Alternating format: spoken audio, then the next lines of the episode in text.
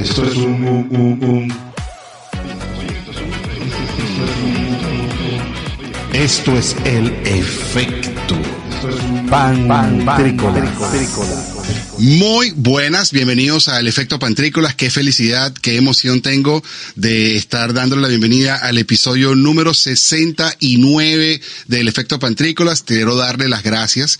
Quiero darle las gracias a los panas en Utah, pero antes de eso, darles la bienvenida a todos. Quien les habla de este lado del micrófono, David Cira, arroba Pantrícolas, desde la bellísima ciudad de Albany, California y muy emocionado también de presentar al panel de invitados que tenemos el día de hoy, como de costumbre, siempre aquí roqueando desde, desde mi derecha o desde mi izquierda, al doctor Juan Jaramillo, al DJ Pay. ¿Qué onda? El Juancho, ¿cómo estás? Bienvenido. Bien, bien, bien. Aquí desde Medallo, todo tranquilito, sabroso y emocionado por este capítulo, por este episodio 69, que, que bueno, tenemos rato este, tratando de hacer algo especial, con unas preguntillas, con unos temitas para debatir. Y bueno, también felicitarlos a ustedes por, por esa, eh, por ese Monster Club que hoy tuvo como una edición especial que espero también expliquen ustedes un poquito ahí porque yo voy bien, bien lento en ese Discord. Pero, pero bueno, ahí vamos montándonos en el asunto. No pasa nada, no pasa nada. Hoy vamos a hablar bastante de eso y estoy muy emocionado porque además de que este es el episodio 69 y le quiero dar las gracias, que no las di, de la emoción que tenía no las di. Eh, quiero dar las gracias a los panas en Utah, a, también a wearlatinosradio.com por permitirnos transmitir este, este contenido con ustedes y por supuesto a ustedes que nos están escuchando. recuerden que nos pueden escuchar además de por, por estas plataformas, nos pueden escuchar en Spotify o nos pueden escuchar por Anchor, Anchor.fm en los podcasts de Pantrícolas también. Tenemos, además de un episodio divino, divino, divino, porque 69 nos hace pensar en muchísimas cosas, tenemos la, yo lo voy a llamar fortuna porque esto no pasa todos los días, o sea, las cosas pasan porque tienen que pasar. Tenemos la fortuna de estar con alguien que es un sex symbol. Juancho, ¿tú sabes lo que es un sex symbol? entonces tú, por con un sex symbol, un 69, eso tenía que pegar este, de una cosa u otra y, las cosas se conectan porque el universo se llama a sí mismo. Quiero darle la bienvenida al actor venezolano Ernesto Calzadilla, el episodio 69 de El Efecto Pantrícolas. ¿Cómo estás, Ernesto? Estoy excitado realmente. Ahora mismo nada ocurre porque sí, su capítulo 69 con un sex symbol. Gracias por el piropo. Pero tú has visto esos abdominales. Qué lindo que todavía me veas así como un sex symbol. Gracias. Eh, gracias por el piropo. Juancho, hermano, que hubo paisano que papá. Qué gusto estar acá compartiendo con ustedes en este día tan especial. Así Además, primero de mayo y, bueno, muchas cosas, muchas cosas pasaron hoy y, y por arte y magia y fortuna de la vida estamos acá. Y gracias, gracias por ser el invitado en este capítulo 69 que también puede ser el, podemos repetir en el 96. Sin duda, sin duda. Sin duda alguna. Ya de una vez te invitamos. De una vez te vamos a poner en el calendario para el 96.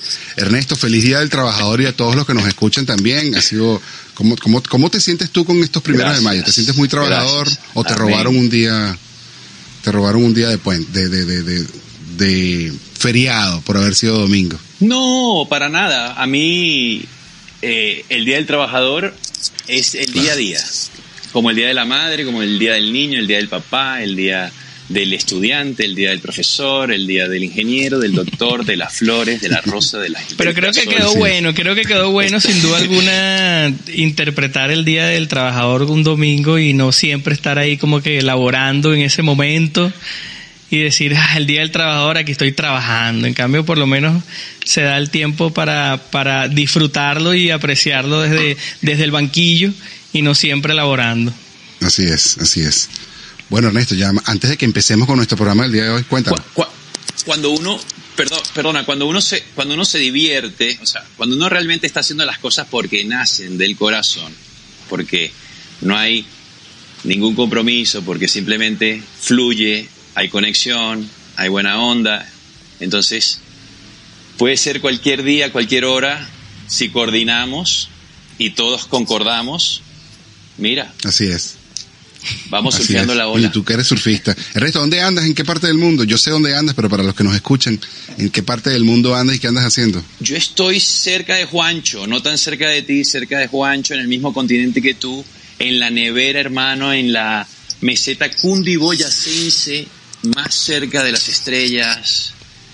Mi querida y amada, divina, divina Bogotá. Uy. hueputa, vea pues. Claro que sí. ¿Y hace cuánto estás allá, chamo? Aquí estoy, soy un rolo reencauchado, ya llevo Guau, 13 ya años Casi mitad acá, de tu vida. en esta ciudad hermosa que me acogió con todo el amor y el país también. Y bueno, eh, agradecido realmente de todo, el, eh, de todo lo que significa para mí Colombia, Bogotá y Colombia. Claro. Sí, ya, ya, ya soy colombiano, de hecho, ya soy Ah, eso es bueno. Eso es bueno, sí, con Colombia no, está, no es tan Literal. difícil. Ahí, ahí te estaban chalequeando Mm. con, con, con un calendario que está puesto en tus redes sociales, Ernesto, que, que tienes los abdominales más duraderos de la historia. O sea, nunca habíamos visto que alguien tuviera abdominales Ojalá. por tantos años. ¿Son de verdad o Ojalá, ojalá, ojalá, ojalá. Amén. Bendiciones. son momentos, son procesos de la vida, ciclos, eh, proyectos para los que te preparas. Y en ese momento, obvio, me preparé para eso en específico, que fue eh, generar algunos fondos para una fundación en el estado Vargas, en, en Venezuela. Yo soy de Macuto, las 15 letras, teleférico. Entonces, eh, yo estaba en un proceso personal y, y necesitaba subir de peso. Entonces le dimos también un sentido a ese trabajo, a, ese, a esas horas de trabajo, de entrenamiento, de preparación, Claro. de esteroides, de kilos de, de vacas, de pechugas de pollo, toda esa inversión, entonces le dimos un sentido eh, más loable y generamos este calendario digital en el año 2000, para el año Brutal. 2019. Entonces lo lanzamos en el 2019. Y generalmente en los... eh, esto a, a- mi representante, a Luis Bascarán, le encanta, entonces en los TBT recuerda, eh, monta eso y yo hago el repost del, del TBT. Entonces casual está ahí eh, el, un reel con el con algo del resumen Ajá. del calendario, pero eso eso no está así porque ya después de eso, bueno, son procesos que, o sea, te digo, te preparas para Claro. ese día de las fotos. Entonces, ese fue el día de la foto, chévere, buenísimo. Y después, bueno, ya, eh, yo soy de, de, de con textura delgada y bueno, ya después que dejas ese, ese tipo de ciclos, de procesos, vuelves a tu, más o, o sea, a tu, a tu contextura normal y a tu pr- proceso. Igual estoy en otro viaje, no, no tanto de alterofilia, sino más de yoga, stretching, Más mindfulness. pilates, un poco Sí, de barras y eso. Más mindfulness, más mind- más, más centrado Yeah, en, mindfulness. en otras Sí. cosas. Sí, sí, sí, sí. Yo, yo siempre fui, como surfista, soy un, un- un alma libre. Entonces, eh, de hecho, el nacer ahí, o sea, el, el- el crecer ahí en, frente al, mal- al- en las 15 letras, yo nadaba en el Meliá Caribe con mis hermanos. Entonces, era ver mucho turista, las, todas las tripulaciones de, los, de las aerolíneas del mundo y mucho, mucho velero. Mucho velero, mucho catamarán. En la marina del Sheraton, en, la- en el, Tasca- en la- en el Tascamar, ahí en la marina. Y, y eso siempre me llevó a, como a ir fuera, a, sa- a salir de ahí Claro. me, me, me, me despertó ese espíritu. Y me fui a Margarita a los 16 años, ya fue salir de Venezuela. Llegar a Margarita a los 16 años a estudiar biología marina. Wow, ok. Imagínate lo Sin duda. romántico que soy. Sin duda. Entonces, eh, llegué a Margarita y dije a los 16 años para que tú veas lo claro que la tenía. A los 16 dije, me retiro en esta isla a los claro. Yo 40. conservaba esa misma idea de retirarme Margarita. en Margarita, en el yaque. Quería hacer una pizzería y dedicarme a hacer pizza ahí a pie del yaque. Sí, yo me casé con un odontólogo. Me quería ir a retirar a Margarita y que ella trabajara. Y yo estaba ahí. Bueno, ese, ese era mi Mira, plan. y, y ahorita en qué andas, eh, eh, qué mundos aquí en Bogotá, más, más contemporáneo ahorita contigo, qué, qué andas haciendo por ahí en Bogotá. en este mundo, ahora, Ajá, sí. trabajando en mí, es el mejor proyecto.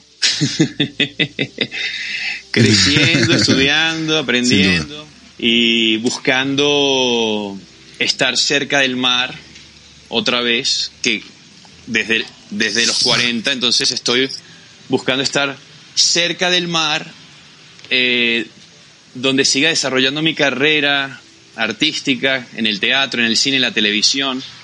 Y por eso en el ot- 2017 empecé a estudiar portugués para irme a Río de Janeiro. Uh, qué nice. qué Pero nice. bueno. Coño, qué alfa. No me voy a Río de Janeiro y aquí estoy. Qué bueno.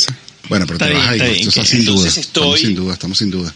Pero ha sido maravilloso porque me he enamorado de Brasil y, y, y bueno, como siempre obsesionado entonces con el brasilero, maravilloso. Pero estoy buscando estar cerca del mar, pero no ahora en Río, pero bueno, cerca del mar, donde pueda surfear y donde pueda disfrutar de la vida.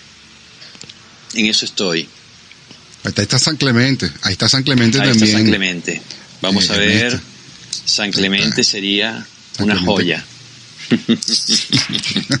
Ahí estaríamos más cerca tú y yo. Mira, chico. Y no tan cerca de, del pana Juan que está en medallo. Bueno, pero estaría cerquita del mar también. Y pudiera surfear y todo el Ujú. tema. Y están las patinetas y la subida. Y, el- y está cerquita de Los Ángeles. Bueno, Mira, también, y- también, y sus- también. Maravilloso. ¿Comenzaste a surfear por allá por Margarita o, o de La Guaira y esa... ¿En qué playas anduviste por ahí en Venezuela? ¿Dónde, dónde iniciaste tu, tu- tus andanzas en el surf? Bueno, yo, yo crecí frente al, o sea, literal, sobre el mar Caribe, o sea, en, la- en el final o en la- el inicio de la subida del teleférico, en un edificio que se llama Brisa Mar, ahí. Entonces tú dormías y te despertabas con el vaivén del mar.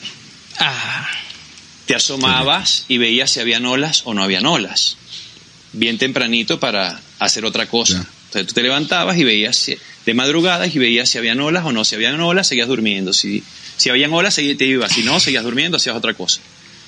Y había un punto frente a la casa que lo bautizamos Alcatraz, porque ahí los alcatraces, se- o sea, jangueaban ahí, siempre estaba lleno, era un punto donde ellos se quedaban ahí flotando, pescaban también ahí. Yo, eso fue a partir, a partir del año 80. Yo tenía seis años cuando llegué ahí. Entonces crecí, me desarrollé ahí, surfeaba frente a mi casa cuando habían olas en ese punto Alcatraz y cuando no éramos locales de los cocos. De los cocos y después los Nice. coquitos, que era la playa del Meliá Caribe, de Caraballeda, y le hicieron un rompeolas, entonces dividieron los cocos y los coquitos. Éramos locales de ahí, nos íbamos cinco carajitos, seis carajitos en autobús hasta del edificio de Macuto a- hasta, hasta la parada y ahí con tu tabla corriendo por el asfalto, montándote en la acera, descalzo, eh, quemándote los pies. Y ahí fue donde aprendí a surfear qué época. realmente de manera empírica.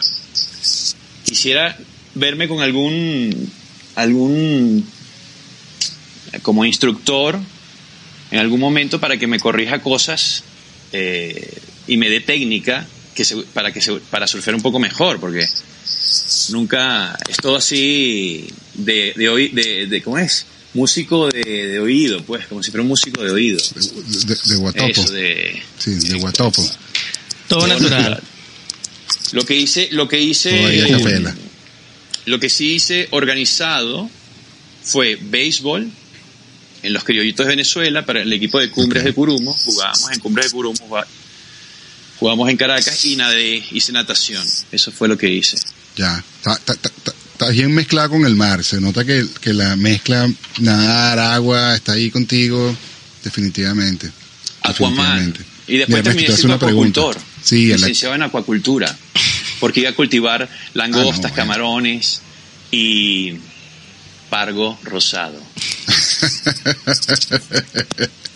Mira, eh, este, ¿qué te suena a ti 44 billones de dólares? ¿Qué, qué, como, si a ti te dicen, te voy a comprar tus pargos rosados por 44 millones de dólares. Pargo rosado, mejor se los das o como te lo- tilapia. Ajá. Tú, te dicen, te voy a comprar tus, tus, Mi tus granja granjas de pargo rosado, 44. le digo, mira, dame la mitad y te la lleva.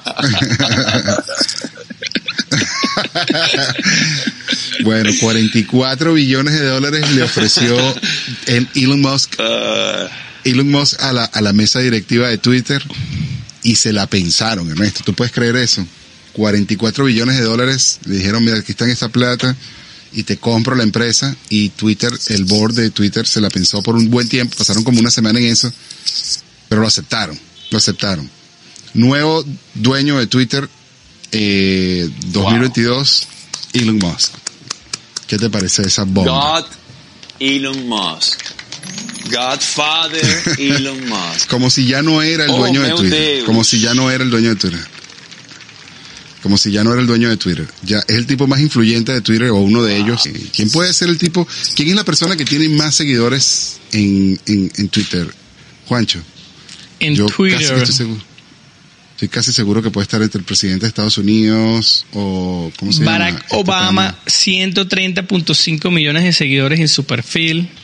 Pero no, Eh, es Katy Perry, después Rihanna, Cristiano Ronaldo y Taylor Swift. Esos son los, el top 5 de los más Para el, de los para más el seguidores en Twitter. 2022, sí. Katy Ah, Perry volvió, con volvió, volvió. 108 millones 897 mil 259 seguidores en Wow. Twitter. Imagínate tú, yo creo que Elon Musk, ¿cuánto tienes? Porque al final del día el tipo es súper influyente. Todo lo que podía decir Elon Musk era como una cosa que tenía que suceder. E incluso en el tema criptomoneda, de cuál es el siguiente tema que vamos a hablar el día de hoy, que también está reventando las redes sociales. En el tema criptomoneda, Elon Musk decía, voy a hacer esto, Doge. Voy a comprar Doge. Y la gente compró Doge como loco y después como que dijo como que no le gusta y fue, se vino el piso. O sea, el- la decisión del- del- de, de- de su palabra como que tiene demasiada fuerza. No sé si lo 85 siguen. millones de seguidores tienen Twitter. No más. No más. No, y, y, y, y se lo pensaron, se lo pensaron, no se lo querían vender, pero el tipo como que dio una oferta bien, bien elevada para que, para que al final dieran su brazo a torcer a esa gente ahí de, de Twitter. Y bueno, vamos a ver qué pasa, de verdad que yo creo que es una, una decisión bastante, o sea, pensando aquí, bastante como que personal de él así, no sé qué tanto pueda generar una empresa como Twitter y con los cambios que piensa hacer, pero sin duda alguna el tipo debe tener algún plan detrás de todo eso y te aseguro que va a ser exitoso porque todo lo que hace ese tipo ya de ahora en adelante de verdad como que le tiene la vueltica ya al, al, al sistema y ya ya sabes ya sabe como que poner todo en, en, en el trending topic, eh, que gane, que, que genere dinero, que sea ecológico, que o sea, hay demasiadas cosas ya que el tipo... Sí, sí, sí, que haga ruido y todo lo demás. En todo caso, Twitter es una... O sea, ¿tú qué tan, qué tan bien te llevas con las redes sociales, Ernesto? O sea, ¿qué tan, qué tan, qué, qué tal estás allí o vives de las redes sociales como ahorita muchísimos artistas se dieron cuenta, así como que después del COVID, todo el mundo movió el volante. Perdón, chicos, que los perdí por un momento y regresé. Aquí Y- estás. Pero estás escuchando. Sí, sí, sí, sí, los estoy viendo ya y Ya todo, está, pero me perdí un poco y regresé. Pero había que pensárselo igual. Si te ofrecen 44 billones de dólares, creo que eh, señor Twitter tenía que pensárselo igual. Y si se demoró una semana, Sí, claro. bueno, eh, creo que creo que esta- es, es tiempo, me pareció hasta rápido igual, un poco. Sí, sí. Y además a lo mejor el Sí. chico, a lo mejor Sí. subía la puja, ¿no? Tú sabes que Sí, Twitter ya, ya no ya no era una empresa de un ya no era una empresa privada, era una empresa pública. Y una de las razones que creo que por lo que más lo pensaron es porque la propuesta de, de Musk es devolverla a que fuera una empresa privada y ya no más una empresa pública que cotizara en la bolsa, lo cual para los trabajadores se convierte en algo difícil. Estaba conversando con algunos trabajadores de Twitter que tengo la fortuna de conocer, venezolanos por cierto, y, y una de las cosas que ellos comentan es que, que bueno, al eh, la empresa pasar a ser una empresa privada, ellos tenían acciones con las cuales eran parte de su pago, que ellos recibían acciones de la, de la empresa y ahora esas acciones van a valer nada. Y era parte de su pago. Entonces, ¿qué pasa? ¿Le van a comprar sus acciones? ¿Le van a dar esa plata? ¿O qué pasó? ¿Los van a dejar como, como que eso se perdió? Una preocupación grande. Bueno, y no está considerado, no, no estuvo considerado en el, en el, en la negociación eso. Aparentemente no estuvo muy claro, pero me imagino que después en el board, durante esa semana o las dos semanas que se lo estuvieron pensando, imagino yo que esa información subió. porque No, pero es que, sí, es sí, que, es que to- todas las acciones él las compró a, a- y cada quien que tenga sus acciones tiene que recibir su, su, Yo su me precio. imagino que esos 44 Su billones platica. de dólares es para todo el mundo. Claro, todo Sí. va dividido. Ahora lo que estamos esperando es si, si va a abrirle, si va a descancelar al presidente Trump, que, que hace rato fue cancelado por la cultura de cancelación, valga la redundancia, y no Sí. tenía espacio en Twitter, que era uno de los más obsesivos con el Twitter que, que escribía pues a cada segundo. Sí, yo, bueno, el- si vamos a hablar de, de- de libertad, de, libertad de expresión, de- debería, ¿no? Me imagino.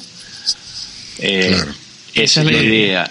Y con respecto a las redes sociales, he aprendido a, un- a manejarlo un poco y fue algo que, que me que me llegó por porque es así por el negocio a, solicitud de clientes en su momento el Twitter y después el Instagram. Pero yo no no estaba de acuerdo con eso en, en su momento o sea no no me parecía no lo veía como algo que yo tenía que estar mostrando lo que yo hago, lo que yo pienso, lo que, o sea, no sé. Y estamos hablando de 2012, hace 10 años, que fue cuando, a petición de Procter Gamble, llamaron a mi representante, Luis Vascarán, y ellos, por temas de una actividad comercial, tenían que tener una cuenta de Twitter. Y así Instagram. Entonces, yo lo empecé siempre como trabajo y es lo que trato de hacer, es todo trabajo. Poner ahí el trabajo y después en, bueno, el Twitter es otra cosa, pero digamos, eh, con respecto al Instagram, trabajo y con algo de la vida que quiera compartir. Ya está, públicamente. Mm, claro, claro. Sí, yo imagino que además, siendo tú una figura pública, lo que menos quieres es seguir siendo más público. Coño, imagínate tener privacidad en cierta manera, ¿no? que lo aprendí hace 25 años cuando decidí estar en este negocio, en esta industria, que y me lo, o sea, lo viví en carne propia y después me, me lo sugirió mi representante, Iñaki. Me dice, cuídate, ya está, cuídate. Claro. No quieres que no quieres que no quieres que no salgas. Entonces, te me dice así.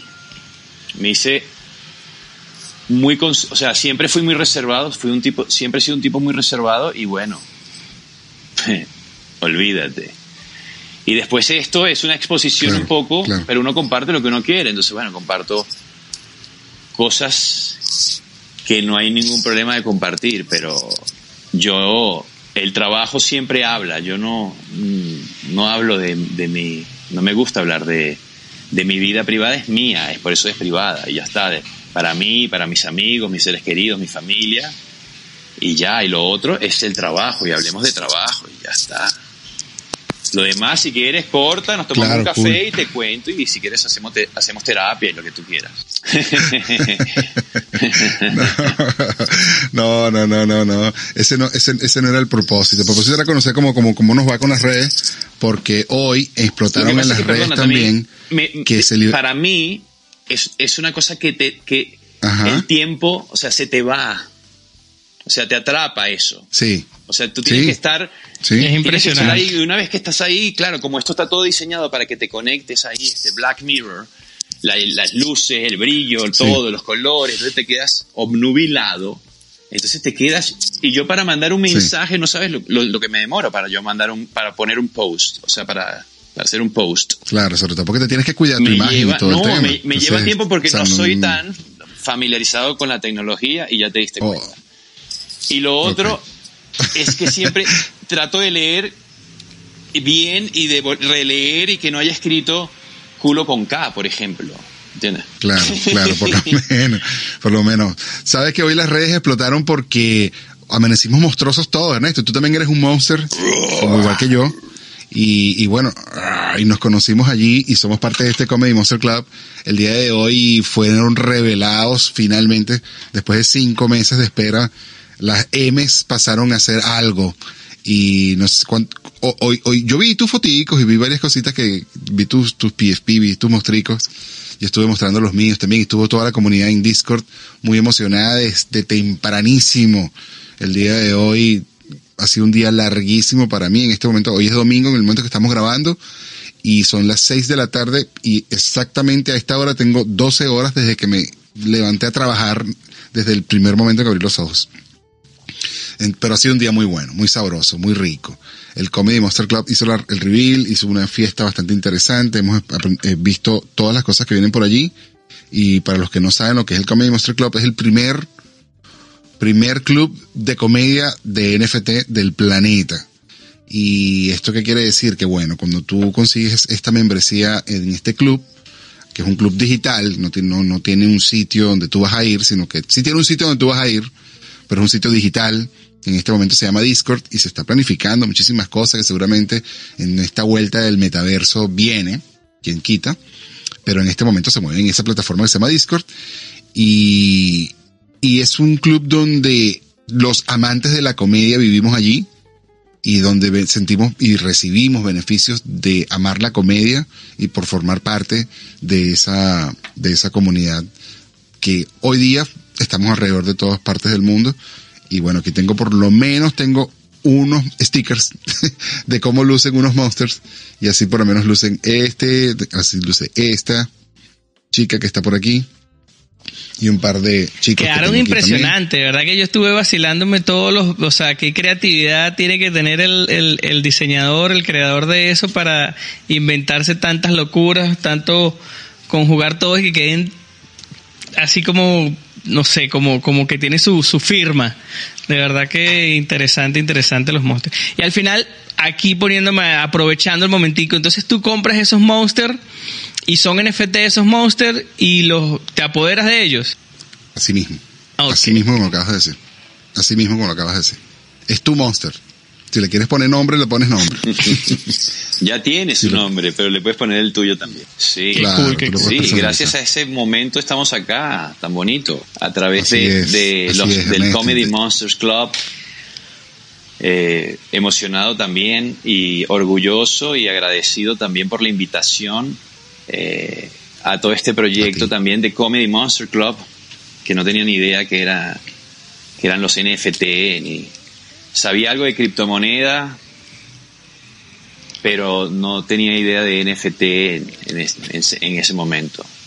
Y, y bueno, gracias a, a Leroux, a Jean-Paul Leroux, que me habló de este, de este Que también proyecto. estuvo aquí. Sí, sí, sí, me dijo. Fantástico. y, y bueno, Bobby, que nos conocimos hace, no sé, más de 20 años, en un taller con Carlos Sicilia de comedy y técnicas de conversación, de comedy talk show. Y bueno, aquí estamos. Hoy un gran día, primero de mayo, Día del Trabajador y Día de los Monsters. Ahora es el Día de los Monsters Mm, Claro que sí. también. Pero- Y, y ahora es cuando comienza lo bueno. Yo estoy feliz con mis monsters. No sé, eh, tú me dirás, eh, blanco, verde, moradito. Creo que están en ese orden, ¿no? Ajá. Y rojo. Blanco, Azul morado, azul morado, azul porque es azul un azul morado, morado. verde. Rojo. Pero, pero está en ese Verde, orden de menos ¿cómo es, cómo es que son menos... eh, No, no, hay, no hay, no, es como de- un menos, de- o sea, no, es menos fuerza. que- es no, como lo que, menos dice, lo que dice Bobby de más con más más problemas o más o más cosas. rarezas, más rarezas. Más rarezas eso, Más rarezas. más rarezas más taras yo estaba pensando más taras una cosa más rarezas entonces los blancos tienen menos rarezas y va subiendo las rarezas con el ese es el nivel no Eh, bueno, ¿Es así? este es un poco más sencillo. La rareza está facilito. Eh, los monsters son 100 caracteres que se repiten con un fondo, o sea, con, con la parte de atrás del monster. Se repiten en cuatro diferentes colores. En este caso los acabas de decir, son un fondo blanco, un fondo azul morado, eh, un fondo verde y luego el fondo rojo son los que... Entonces, dependiendo de esto, por ejemplo, el fondo blanco hay muchos. Y en función de que va subiendo se hacen más escasos. Los rojos son más escasos que los blancos. En consecuencia, al hacerlo más escaso, lo haces más raro. Es más difícil conseguir Claro. el- la, claro por eso la es combinación. raro. Correcto. ya Porque es más ya, escaso. ya, ya, ya entendí. Porque Lo- ya entendí la rareza por dónde va. O sea, es- más raro, es más raro Es conseguir, es más raro conseguir la combinación, digamos, este mostrico, fondo rojo que fondo blanco. Vas a ver este muchas más Claro. veces fondo blanco que fondo rojo. Claro. Esa es la, la gran diferencia. De los rojos hay 4000, de los, de- perdón, de los, de los rojos hay 1000 y de los, de los blancos hay 4000. Entonces ya tú ves que, cuál es la, la condición. Pero no, todos están muy cool. Todos consiguen más o menos Súper, súper, súper. super cool, super cool, super cool. Feliz, feliz y, y emocionado, la verdad. Así es. Mira, dijiste una, una palabra clave que era cuando empezaba lo bueno. Y ahora sí vamos a empezar lo bueno porque este episodio 69 tenía muchísimo contenido, tiene muchísimo contexto acerca de lo que es el 69. Y quiero que me cuentes por qué nosotros, Juancho, tenemos que asociar, y dime tú, si tú quieres, Ernesto, por qué todos asociamos el 69 con sexo. O sea, no hay manera que 69 no signifique sexo. Tú te, tú te vas a jugar básquet y tú dices, ¿qué número quieres tú? Ponme 69 y la gente te mira así como, "Uh".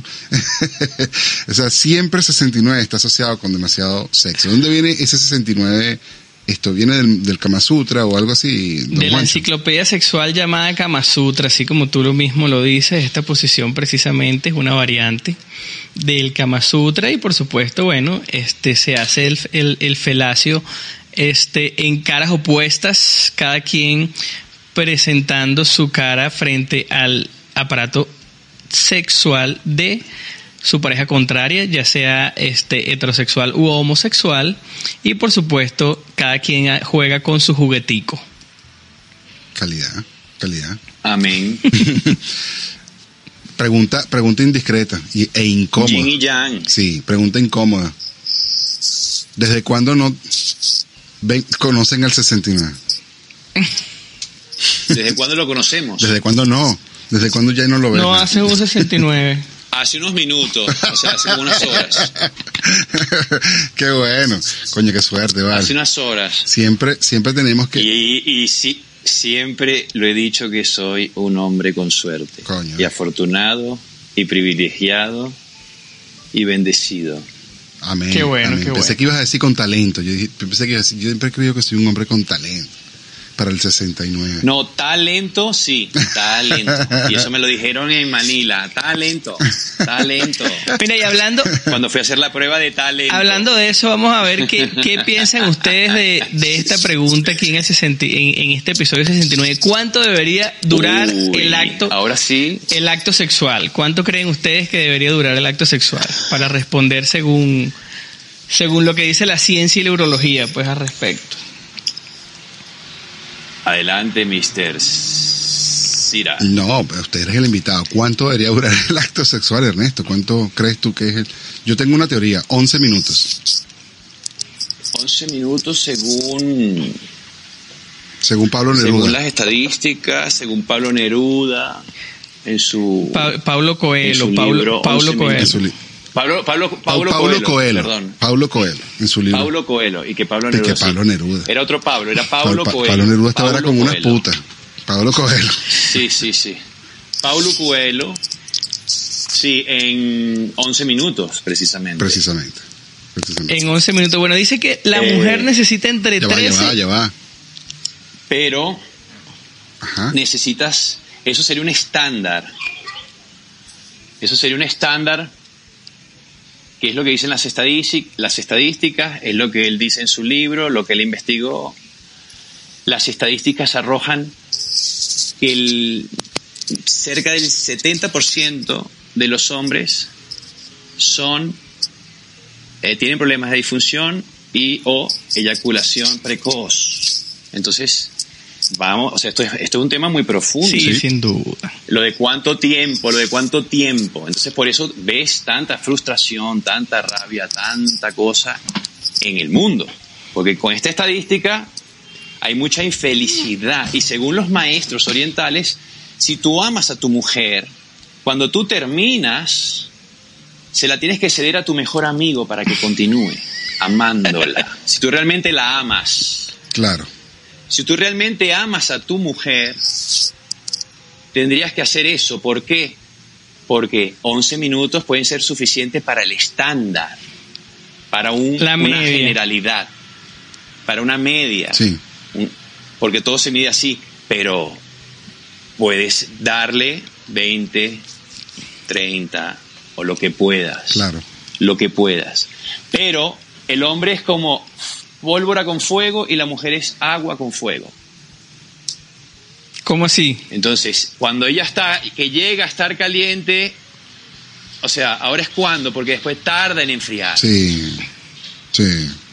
Entonces es relativo lo de los 11 minutos, pero según las estadísticas, la ciencia, las mediciones y la cosa, si tú haces 11 minutos, hermano, hermana, no, her- hermano más bien, ¿no?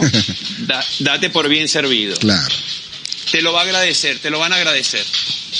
Sí. La, la pregunta. Amén por esos 11 minutos, sí. eh, la- pero pueden ser más. claro. Mínimo 11, mínimo 11. Yo siempre digo que la, Está bien, estamos de es acuerdo. una muy buena pregunta porque al final lo que acaba de decir Ernesto es validísimo. O sea, eh, la frustración de, de pensar que 11 minutos es lo que tienes que durar y de pronto 7 fueron muy buenos. O sea, a lo mejor no es el tiempo, sino la intensidad que le apliques al tiempo. O sea, no el qué tan largo, qué También. tan corto, sino Depende del momento, Exacto. depende cómo estén los dos y ya necesitan nada más un minuto Eso. o tipo película española sigue pa pa pa oh, uh, y ya, Claro, chao, claro, en claro. una esquina. Claro. O sea, Bueno, Claro. segu- según la ciencia occidental, o por lo menos lo que dice en el compendio de urólogos, dice que en cuanto a penetración y eyaculación debería estar entre 3 y 7 minutos. De 3 minutos y 2 minutos menos quiere decir que eres eyaculador precoz. Y dicen que el acto sexual de una mujer está entre 13 a 15 minutos y en general deberíamos durar de 5 a 20 minutos en cuanto al acto sexual completo. El bolero de Ravel, por ejemplo, es un gran tema y es un gran es un gran coito y dura más o menos 15, 16 minutos. Correcto. Eso es un eso es un, un gran un gran momento para empezar y más o menos ahí Ahí se, lo- terminar. ahí se los dejo. Yo siempre he escuchado eso del bolero de Ravel y creo que haber escuchado, y estoy seguro que es Qué verdad. bueno, siempre se aprende algo nuevo. Esa, no me la sabía, así que hay que. Ya me pondré creativo pronto con ese bolero de Ravel. El bolero de Ravel se escribió para eso, incluso, para hacer el amor. Así mismo. Y si tú lo escuchas es todo una es todo eso porque va va de menos a más y después va y vuelve otra vez. Sí, O sí, sea, sí, toda toda la- todo el viaje Así es. Riquísimo. maravilloso. Sí, no, y al final eh, termina con esa fuerza impresionante. Maravilloso, maravilloso, maravilloso. Entonces, fíjate que hay, hay, hay gente que se vuelve medio loca. Y 69 ¿m? No, no, no, dime. 69 me encanta porque además tuve una una una novia del 69. Y el Mustang 69 es una genialidad. Claro. y, y una novia del 69, o más de una novia del 69. Una buena cosecha. Increíble. Una buena cosecha. Muy, es un gran, es un gran modelo. Un buen Es año. un gran modelo. Un buen año, sí, es una buena cosecha. Un buen año para haber nacido. Como mi mamá dice que del 53, que ya del 53, que es el mejor año, es el 53, pero para mí el 69 es un gran año. Sin duda. De cosecha tipo cosecha perfecta. Así como Don Periñón. Muchas gracias, don Periñón. Muchas gracias. Mira, hablando de cosechas perfectas, hay un montón de gente que está como mezclando muchas cosas en ese propósito, en ese mismo búsqueda de tener más satisfacción sexual. Entonces, bueno, se juntan aceites y se ponen vainas. Este, Ajá. pero, por ejemplo, a- ahorita a propósito de la legalización de la marihuana en muchas partes del mundo, en Estados Unidos, en Colombia también, en México, eh, en otras partes del mundo, eh, las los retardantes y los, los aceites o incluso el uso de la marihuana como que se ha vuelto bastante popular en el tema del sexo. O había sido siempre popular, pero bueno, como ahorita está legal, todo el mundo lo dio cara pelada. Eh, existe un estudio que tenemos acá, que también va a propósito del 69, que si estos son enemigos o son amigos, o sea, por eso decía el Jin y estos, estos retardantes terminan siendo tu amigo o terminan siendo tu enemigo en, en, en tu relación con tu pareja. O sea, te vas a poner una cosa que te va a hacer más lento y de pronto te desconecta de tu, de tu, de tu, de tu, de tu pareja como tal, o cómo va la cosa con eso. No sé si tienes la información a la mano. eh, Yo lo que podría decir es que de verdad en general este hay mucha controversia porque recientemente se está legalizando y recientemente es que se está eh, dando economía para hacer los estudios como tal. Entonces no hay como que sino puras experiencias y bueno de, de, de larga data de ya las personas que han este utilizado este el cannabis como método de afrodisíaco o de para mejorar la calidad del sexo. Y aquí dice un estudio del Journal of Sexual Medicine que mostró que una muestra de 200 mujeres casi 60% se incrementó el deseo, un 74 74% tuvieron mayor satisfacción, pero un 16% dijo que la marihuana ayudó en unos aspectos, pero también empeoró otros, y hay un 5% de esas 200 mujeres que dijo que no valió la pena. Entonces es cuestión de, bueno, de interpretación, me imagino también de, del momento, de la calidad y de, y de la cantidad también, ¿no? De, de, de, de cannabis que utilices, cannabis. porque sin duda alguna el exceso siempre puede ser perjudicial. Y el consejo es eso, que, que dicen como que como que no es concluso, este, que, que vale la pena experimentarlo, pero no convertirlo en algo habitual, sino como, bueno, parte, como decirte, una experiencia más que está ahí para ciertos momentos, pero no hacer que eso sea el, el, el día a día del, para, para tener relaciones sexuales. ¿Ha utilizado algún tipo de sustancia, Ernesto? Como para mejorarte tu, tu rendimiento. Siempre, siempre he sido natural art. Muy bien. Entonces, si ya, si ya fumaste algo, ya no necesitas nada más. Y no necesitas fumar si realmente tienes conexión y química y piel con el que quieras hacer y compartir un momento de cariño y amor. Claro, claro. Entonces, no hay mejor retardador, no hay mejor gel, no hay mejor juguete que la física y sobre todo la química, la piel y bueno, la conexión de las almas. Así es. Al final, al final es, es- es- es eso lo que estás buscando, porque cuando llegas al momento del orgasmo, no sabes ni cómo te llamas. Eso es verdad. Eso es Entonces, verdad. esa es la vida. Eso Esa es la vida, ese es el nirvana, ese es el momento que nosotros debemos prolongar Sí. a través de muchas prácticas o simplemente de nada. Pero para lograr eso, esa, eso es lo que uno busca. Entonces, bueno, lo tienes que encontrar en esa conexión y esa química. Sin te puedes traer el circo completo, los juguetes, lo que tú quieras y no va a pasar. Y mientras, mientras Claro. más te alejas de esa realidad de, de- del amor, de, de la conciencia, de la conexión, sin duda alguna, bueno, podemos eh, eh, este, establecer que, que, que hay mucho espacio para hablar de sexo, pero mientras más te alejas de eso, puedes tener muchas experiencias, pero creo que pierdes el, el sentido común de, de la relación como tal, este, como seres humanos, ¿no? Este, yo sí puedo acotar que en mi juventud hice desastres, este, probé cualquier cantidad de cosas, este, y por eso te digo que que, ajá, experimenté, pero al final era un vacío interno y no completaba lo que ahorita me doy cuenta en mi tarda, en mi tar, en mi tarde madurar, que era lo que se necesitaba en ese momento para compenetrar bien bien con una persona. Y, y hoy en día te doy la totalidad. No hay nada mejor que lograr ese momento en tu en tus plenos sentidos y, y experimentarlo de esa manera, para bien o para mal, porque es lo único que te va a permitir también mejorar a partir de eso. Pero Fíjate que la mente es el, Es que eso es lo que estás buscando. Claro. Eso es lo que estás buscando. Claro, fíjate que la mente es el jugador más importante aquí. O sea, el cerebro, si el cerebro no está conectado, todo lo demás se pierde. Entonces, por eso es que tú, tú incluso, yo estoy seguro, si pudiéramos pa- pasar incluso a la siguiente sección de verdad o mentira, en, estas, en este momento lo voy a hacer con la transición y todo correspondiente. Eh, verdad o mentira, no, pero pásame en la, en, la, sección anterior, porque creo que lo tenía, me gustó más un tema aquí. ¿Será verdad o será mentira? de que podamos tener entonces orgasmos solamente con la mente, o sea, solamente nada más de mentarlo, de pensarlo, ya podamos incluso llegar al, al, al clímax de nuestros orgasmos sin habernos ni siquiera tocado en, en nuestro, en nuestro, nuestros miembros, pues. Llegas al nirvana, pero no, no, no desde el sexo. No desde el, sino llegas a otro punto que lo logras con el sexo, con el orgasmo.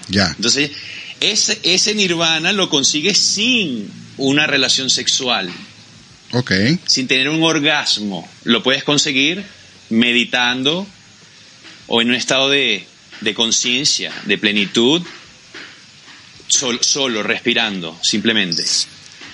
Lo puedes lograr. ¿Qué dices tú, Juancho? ¿Verdad mentira? Este, Y, ahí, y perdona, y eso es lo que nos hace, nos eleva a otro nivel de conciencia, Sí, eso está brutal. De verdad que me hiciste pensar un rato. porque estos son los instintos básicos. Sí. Entonces, es lo más fácil en el mundo. Y cuando tú perreas y culeas como los perros por culear y, cu- y culear por los así, Sí. llamada por cobrar, o sea, al final lo que te sientes es más vacío y más solo y más ¿qué estoy haciendo? ¿Qué es esto? Sí, sí. Entonces, cuando vas a otro nivel de conciencia, te das cuenta que e- es una cosa muy básica. Sexo, alcohol y ya. así es, así es. Ahora sí, si quieres me lo pasas a la otra porque tenemos el otro, será verdad o mentira, que ese sí va asociado a que acabas de decir. ¿Será verdad o mentira? ¿Será verdad o mentira? Ponlo allí por, ahí, por para poder leerlo. De que es verdad o mentira de que las prepagos son prepagos o en realidad son pospagos. ¿Qué- c- ¿Cómo es la jugada aquí? ¿Es prepago o es pospago? Yo, yo la verdad nunca, y lo digo en serio, en serio, en serio, en serio, en serio, nunca he tenido la oportunidad de estar con una persona, una mujer de esta pagar industria por, de, por, de- por sexo. por pagar por sexo. Yo no, nunca lo hice. No, no tuve la oportunidad. Pero le, ha- le has comprado alguna cena a tu esposa, me imagino, después de, después de, después de tener sexo. Eso es lo que me refiero yo. Hay veces que es pospago y veces que es prepago. Hay muchas que... Es como una cita. Es como Hay una cita a la embajada. Es como cuando tienes que sacar la visa. Cuando tienes que sacar la visa, tú tienes que vestir bonito, tienes que llegar temprano, tienes que pagar y puede que no te la den. Es más o menos lo mismo. Es un sistema pre y post pago, chicos, para todo. Claro. Uno es un pre y un post pago, uno mismo, y vive en un mundo pre y post pago. En, en, en todos los sentidos, Sí, sí, sí. por donde lo veas. Sí. Entonces, allá nuestras... eh, la- bueno, ah, no, no, no hay nada más que decir, yo creo. somos pre y post pago, Sí. somos pre y post pago porque vivimos en un mundo en un establecimiento pre y post pago. Es verdad, es verdad entonces. Y te pago a 120 días Ajá. o a 90 días. Claro. Te pago por adelantado. O te pago por... O te pago por adelantado. Claro. O te, la mitad adelante y la otra mitad cuando comencemos el rodaje. Puede ser tu caso, claro. Claro. Ahorita... Pero por eso te digo que somos todo, es un mundo pre y post. Sí, que, que, que descaro. que descaro. sí, sí, sí, sí, es un sistema. O sea, no, no, no son las chicas, somos todos, Son- es el mundo. Sí. O sea, él es, es el establecimiento. Sí. Mira, pero yo nunca he juzgado para absolutamente en negativo las chicas ni pre ni pospago, absolutamente nada, porque existen los dos tópicos, ¿no? La, en chicas y chicos, y chiques también. No, sí, está bien. Cada quien al que le calce. Absolutamente. Si te va bien pre, Pre. si te- yo, yo prefiero pre, claro. ¿Tú prefieres Sí, pre, tú prefieres pre a que te tengan de, de, de, de- de sugar daddy?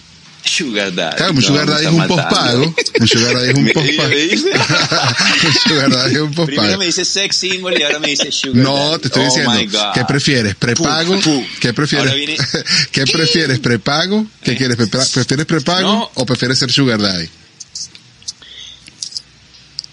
Sugar daddy o prepago. ¿Qué? Yo, Ajá. no, yo prefiero, yo prefiero ser prepago. Que yo me digas qué vamos a hacer, cómo lo vamos a hacer y tú me pagas. Yo te digo, mira, es tanto. Ah, Claro. ok. Y ya. Ah, claro. Y soy prepago. Ah, ok, tú, tú Ah. dando el servicio, pero cuando lo vas a recibir, ¿prefieres prepagar el servicio o que seas sugar daddy y tengas que pospagar todo el No he, tiempo? no he teni- no he no. tenido, gracias a Dios, que pagar Ok, ¿viste? por el servicio. En algún momento le dije a la chica, ¿cuánto me van a pagar a mí? si tuviste que cobrar, eso sí. A, la- a- a un par de chicas le dije, ¿y cuánto me van a pagar? Claro. Sí, sí, sí, cobraste, sí. Coño, Y, y ellas se cagaron de la risa. coño. Y yo, bueno, porque me dijeron, mira, ¿qué hubo? ¿Cuánto? ¿Tanto? Y yo, perdón, no, ¿cuánto me van a pagar ustedes a mí? Claro. Entonces, eh, no, y se fueron. Bueno, está bien, todo bien. Pero, gracias a la vida, no he llegado, a ese, no he no he llegado ahí. Pero, para mi trabajo, sí, claro. Si yo voy a prestar el servicio, quiero saber a dónde voy, con quién voy, qué voy a hacer. O sea, todo, Claro. todo, todo, todo, todo. Sobre todo porque es la carrera. Claro, claro. Y si tuvieras que prestar un servicio, pudieras decir de pronto de un servicio del otro más sexual, pudieras decirle a alguien de un pronto. servicio sexual. Un servicio sexual. Un servicio sexual. Ajá. No, que si tendría que, pre- que pre- prestar un servicio sexual A alguien, tú, tú como sex symbol. a alguien. Ajá. Sí, como sex symbol. Bueno, preferirías. Sería un sería un sería un American un American Gigolo. este gigolo. Gigolo. Pospago o prepago. Pos- Sería un Richard Gere Benecolombo. Pero serías prepago. Como aquí me bautizaron George Clooney colombiano. Y, Mira, y y hablando Como sería se- sería sería prepago, ¿no? Ah, prepago. ah, prepago, ¿cómo de un- arreglado, claro, no, mi amor, prepago, pero Claro. dime, ¿qué quieres? ¿Un plato, dos o tres platos? claro, ¿Eh? claro. ¿Que ti- ¿Quieres canapés también? Está. ¿Quieres beso negro? ¿Qué quieres? ¿Lluvia de oro? ¿Leche dorada? Todo tiene un, O sea, un, pre, todo un eso price. tengo que saberlo, tienes que decírmelo. Todos son los adicionales. Y, y claro, ¿qué? Ah, con juguetes, me quieres amarrar, quieres que te pegue. ¿Cómo no? No, discúlpame, o sea, hay cosas que yo no hago, mi religión no me lo permite, mi espiritualidad. Claro. No soy tan monster así. No, soy un Pero sí, sería prepago, sería prepago, por supuesto, Y como, y como, porque voy a prestar un servicio. claro, y como prepago te gustaría entonces que ser legal o andar por ahí ilegal, o sea, digo ser legal para que cobres Legal, legal, legal siempre. cobrando. Todo legal, por supuesto. seguro legal. social, Con seguro social. Prestaciones, con, todo. Con prestaciones, con todo, con este pensión. pensión todo, de, todo, de vejez, de retiración. de se- vejez, de- pero por supuesto, Es que todo. El club, el club, el club de las pre, también todo. Pero eso debería existir, Sa- sa- tendríamos nuestros NFT, seguro. Eso, eso debería ser así de en todas maneras. En, en países como... Todo, en, cripto. en países, sí, coño, se puede. en países como Holanda, en países como Holanda, eh, bueno, eso ya existe, ¿no? Está el On- OnlyFans. Eh, en países como Holanda, eh, la prostitución es legal. Es completamente un trabajo, está bien establecido, tienen una organización, tienen su, su, está completamente organizado, pagan seguro social, reciben pensión, si, si se quedan sin empleo por alguna razón también reciben su desempleo, etcétera, etcétera, etcétera. Increíble, pero cierto. y gracias a Dios por esas chicas Sí, tan divinas que pueden hacer un poco mejor esta sociedad. Así es. Hacen un trabajo inconmensurable. Sin duda Sí. alguna. E- Es un servicio público, siempre lo he dicho, siempre lo he dicho. Un servicio Ujú. Sí, señor. ¿Qué tan deportista eres, eh, Ernesto? ¿Viste en la Champions? ¿Viste la NBA? ¿O de eso no estás tan pegado? ¿Estás puro surf y, y tus cosas, tu patineta? Sí, vi, vi, vi Champion, me encanta cómo está jugando el Liverpool, soy fan del juego de club, Ok. me encanta eh, eso, esa triangulación con Mané, Salah y ahora Luis y el otro, Diego Jota, todos, todos, todos. Una locura. La energía, no parece alemán este pana, Sí. me encanta. Eh, y creo que es un gran candidato a ganar la Champions. Sin duda alguna. Están jugando espectacular y yo creo también que son. A, él apostaría yo, aunque sin duda el, el- bendito Madrid con esos. eh, esos revés que hace y, y, cómo se levantan y a pesar de que ganaron la, la copa la, la copa española ahorita de La verdad Liga. que no, no- nunca descartaría al Madrid como nunca lo dejaría como que por fuera por por muy bien que juegue el otro equipo Sí, estamos de acuerdo, pero tiene todavía que ganar el Madrid para ir a la final. sí, Sí, bueno, sí. La, la- ahorita ya La semi. la semi tenemos La que el, Manchester vuelta. City ¿Cómo- va cómo? de ida 4-3, o sea que la vuelta es el 3 de mayo, ya estarían como ¿Cuál es que con un gol adelante. ¿Cuál es y tu el- predicción? ¿O sus predicciones? Y el Liverpool va 2-0 y el Villarreal la vuelta es el 4 de mayo. Yo creo que, que el City le gana, a, a mí me encantaría ver el Madrid. El City le gana al Madrid, este, si no hay sorpresa. El Liver se lleva bien, bien tranquilo Villarreal y va a ir a la final el Manchester City el Liverpool y va a ser una final eh, londinense. Inglesa. Mm. ¿Tú qué dices? ¿Tú qué dices? Me gustaría ver eso a mí también, sí, me gustaría ver. Yo... O sea, por el fútbol que están jugando son los dos mejores equipos. El- lo que pasa es que, bueno, le podían haber ganado, pero bueno, es así, le podían haber ganado. sí. Yo sí... Cuatro, cuatro Travis, este, y no sé, podían haber ganado 10, 10 a 0, 10 a 3, pone. Sí, sí, sí. Pero al final Y no le fue así. un baile. Sí, pero al final quedó... pero al final fue 4-3. quedó 4-3. Sí. ¿Qué? Tengo que ver que el City gane en el, en el Bernabéu, porque le puede pasar lo mismo que le pasó al PSG, que se asustaron, que yo, que yo no sabía que, que había, habían declarado eso. Sí. Que los niños se habían asustado, que vieron el estadio, que sintieron este, Abrumados. pulpitillo. Bueno, debe ser algo difícil Sí, sin bueno. duda alguna. entonces, entonces tengo que ver que el City gane y el Madrid no le dé vuelta en Madrid. Entonces, primero hay que, hay que esperar lo que suceda, pero me gustaría por el fútbol, porque son los mejores equipos, eh, porque el Madrid llegó tres veces y te hizo tres goles, y el otro llegó diez veces y hizo cuatro, llegó, o se fueron, no sé, 15 veces y hizo cuatro goles, o sea, la efectividad, nada. Sí. Entonces, eso te tiene que preocupar y te tiene que volver un poco loco. El Liverpool es más efectivo que el City. Eso también. Eso Sí. también. Igual se comió cuatro goles, También. o tres goles se comió. Bueno, O sea, le puede haber hecho 5 a 0 al Villarreal.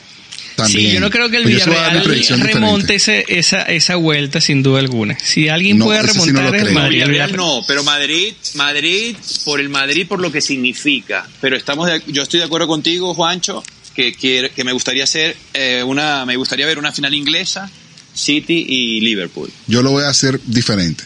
Yo lo veo clarísimo, clarísimo, clarísimo que el mejor jugador del mundo en este momento es Benzema y, y tiene y van al estadio probablemente más difícil de jugar de todas las de toda Europa y los dejaron vivos y los dejaron vivos.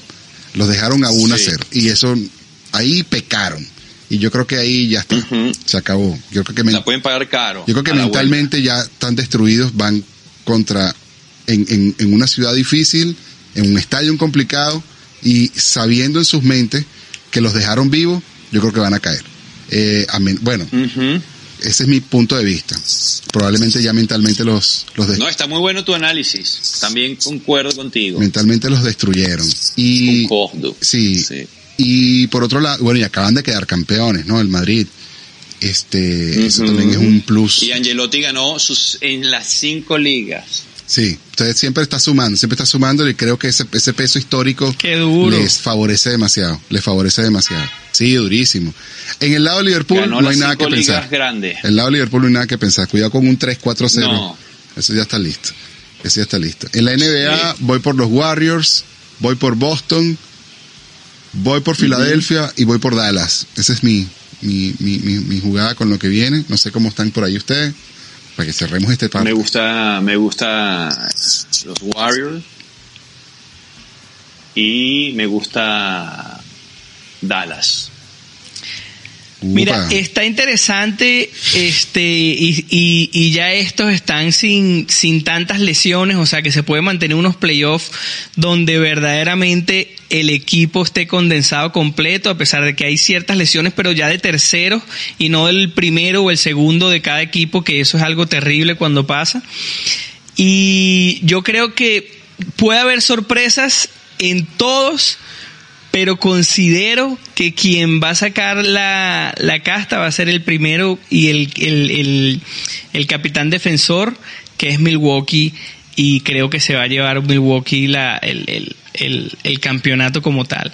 Va a estar bien, bien Va a estar bueno, bueno, bueno, bueno. Esto, verdad que hay equipos muy, muy bien preparados y los cambios que hicieron, como los cambios que hizo Filadelfia, este, creo que Dallas, o sea, el, el, el digamos, el, el valor de Dallas con Luka Doncic es buenísimo porque él siempre juega bien, pero la estrategia que tienen es muy individual y creo que el ganar va a ser si en el minuto final, como dicen la chiquita, el 440, en vez de saber jugar individual, sabe este transformar eso en, en, en, en, zonas abiertas. Porque se queda por muy muy poquito a veces y a veces no le da no le da. Es lo que creo yo. Pero de verdad que bueno está bien buena esta serie. Este creo que Milwaukee se la va a llevar. Y bueno Warriors es otro que, que es un ese que como hoy jugó con Memphis, un partido donde Memphis se le fue arriba, pero Warrior tiene una capacidad de volverte a remontar y en la chiquita uh -huh. tienen como que ya experiencia en, en, en mantener ese último punto y, y, irse arriba también. Sí, está divino la NBA en este momento, está ya en sus etapas finales, en su, en su playoff. Está buenísimo, por cierto. Esta noche también vamos a seguir, poder siguiendo juegos. Muchachos, estamos ya cerrando esta historia, estamos cerrando este episodio 69. Hay dos cosas que quiero que cerremos. Entre una de ellas, tienes ahí, porque lo vi en las notas, doctor Jaramillo, y quiero que nos regales esa nota como, como tu microdosis de salud. Tienes unos alimentos o unas frutas y vegetales que pueden mejorar nuestra nuestra lividez, el líbido, donde aumentan el líbido y, uh -huh. y, lo tenías allí en las notas y nos puedes echar ese cuento y al final nos lanzas estas tips de culturas ajenas que encontraste bien curioso acerca de, de las culturas y la sexualidad del 69 para que bueno, sin duda alguna, de verdad que, que eso, yo y, y, partiendo ahí, hablando de, de, de, mi juventud que probé tantas cosas, de verdad que creo que no hay que irse a los, a los extremos, pero creo que aquí hay unas frutas como los higos, el banano, este, el aguacate y el mango y la sandía dicen que, que son este afrodisíacos, así que siempre mantenerlos en la en nuestra dieta para mantener siempre siempre alto y elevado esa capacidad de, de reproducirnos y de aumentar nuestra pasión por el sexo. Por otra parte, higos, yo comentaré mango, aquí banana, higos, banano, este, o cambur para nosotros, aguacate, el mango y la sandía o patilla para nosotros los venezolanos. Y no sé qué dicen ustedes. Te di otra, te Ajá, di otra cuéntame. que es genial, genial. Dátil. Ah, bueno, esos son creo que los higos. No, No, ah, no, ok, dátil los dátil. El, hi- Ok. el higo es una cosa y el dátil es otra. Esa es la, ese es le- el, el dátil es el banano del Medio Oriente correcto. y es un superalimento que sube la libido de, de, ma- de- de- o sea, es por eso tienes 10 mujeres, un harén, o sea, Ah, ya, ya, ya. comiendo dátil, papá. La dieta de dátil. Y ese es el cambur, el banano de- del Medio Oriente. Ese te lo ponen en. eh, llegas a, a- en Dubái, Abu Dhabi, están las bandejas así, como si fuera, ¿sabes? Arroz. Sí. O sea, El no, es, no es banano, pues, o sea, o el mango en Caracas, en Venezuela, que se te cae el- de Eso. encima. Así, toma, te lo, te lo doy de bienvenida. Esto es lo que somos nosotros, el dátil. Recomendadísimo también, adicionalo ahí. El aguacate, súper. Yo no sé qué Dale. piensan ustedes, pero hace tiempo salió una información de esas trending donde decían que la piña, La si te la comías, hacía que este el sabor de tu semen era más dulce. Yo tuve cierta ¿Seguro? cierta comprobación, no por mí mismo, pero sí mi pareja lo decía y le encantaba. y me parecía divertidísimo porque era como que come piña, come piña y ya uno sabía que Come piña, come piña. que venía Claro. lo bueno. No comas nunca espárragos. Ok, Oh, me ok. imagino que lo contrario. Espárragos no comas nunca. Come piña, entonces. Come piña, come piña. Pero espárragos jamás.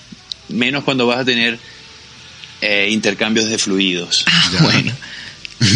Ya sabremos para mejorar, No para mejorar la cocina esta semana entonces y tener todo ahí. De verdad que nunca había pensado en eso. El espárrago no, no es bueno. Date cuenta en, en- en el humor, en la orina. En la orina. eh, Me doy cuenta en la en orina. la orina, ahí te, ahí te lo, ahí te lo pillas. Bueno. Huele mucho a hierro, ¿no? Huele muy fuerte. Un, un olor bastante Es fuerte, es fuerte, es fuerte. Pensé, Sí. pensé bueno, que era yo. Igual que hay gente que no le gusta el ajo también, Ay, Dios mío. para esos momentos. Yo no sé esos momentos. Buenísimo. Mira, y aquí, bueno, como, cul- Pero es buenísimo. como culturas, este, como culturas General. No, bueno, sí, como cu- Sexual. culturas ajenas, llamo yo, aquí referido al sexo, porque me- me- hay demasiadas culturas. Hay cuatro tópicos interesantes y dicen que los egipcios consideraban que la necrofilia era algo común, tanto que cuando moría una mujer tenían que pagar a personas que cuidaran el entierro mientras la momificaban para que las personas no tuviesen relaciones con los fallecidos. Qué duro. Eso es interesante. Y esta me parece divertidísimo desde algún punto de vista, no sé si es medio extraño, pero la masturbación como un ritual. Le dice la masturbación llevaba a cambio a los egipcios, es distinta a la práctica que tenemos en la antigua- nosotros.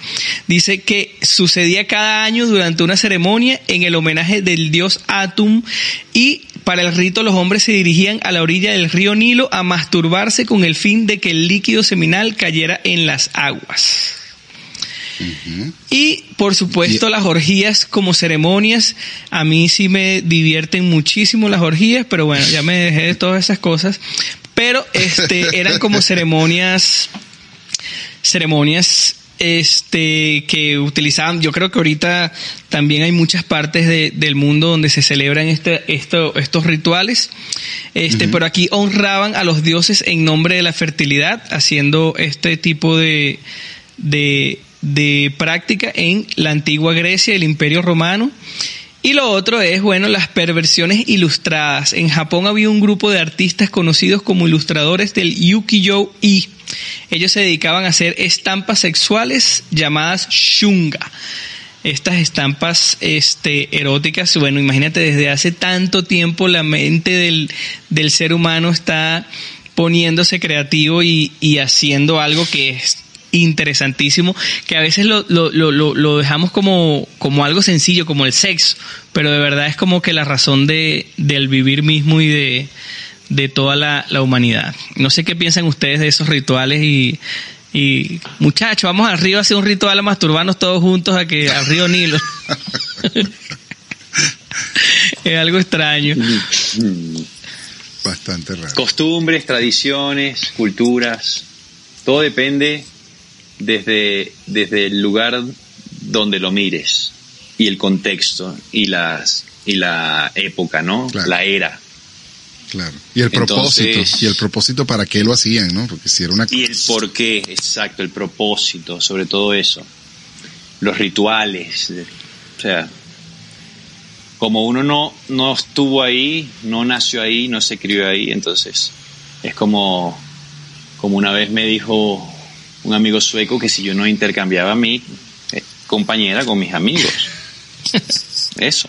Claro, claro, claro, porque hace, es normal. Hace, es normal, o sea, yo le digo, oye, o sea, esto fue hace, no sé, 23 años, y yo me quedé pensando y me rompió la cabeza y dije, sí, pero si es solo sexo.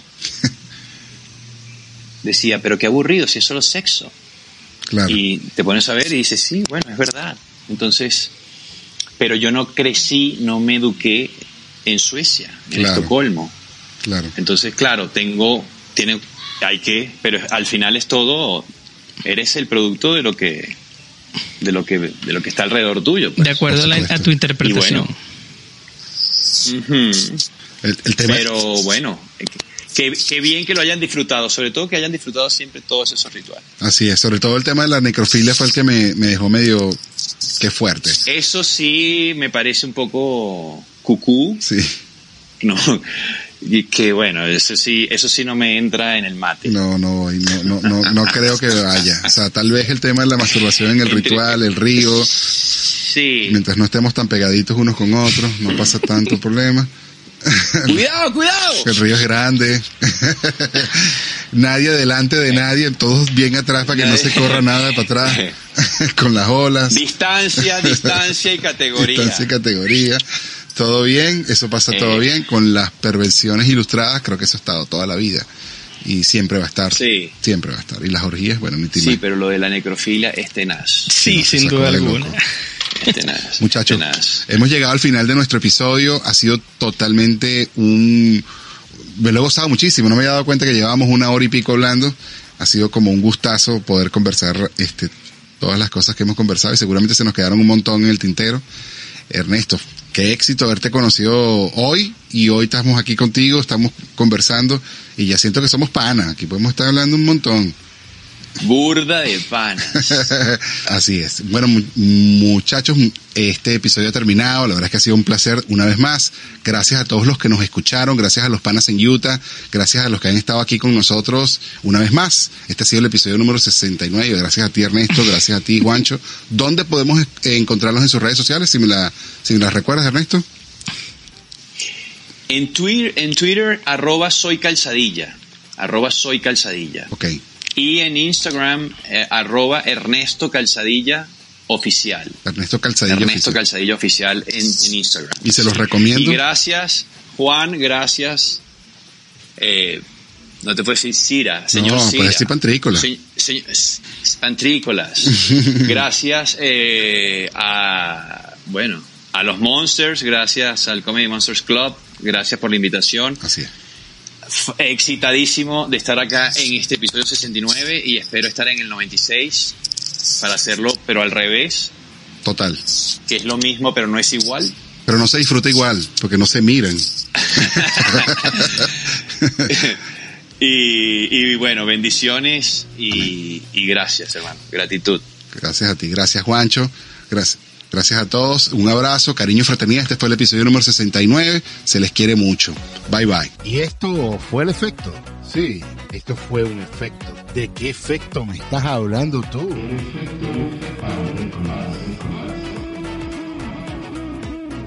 Esto fue un espacio conducido y producido por arroba pantricolás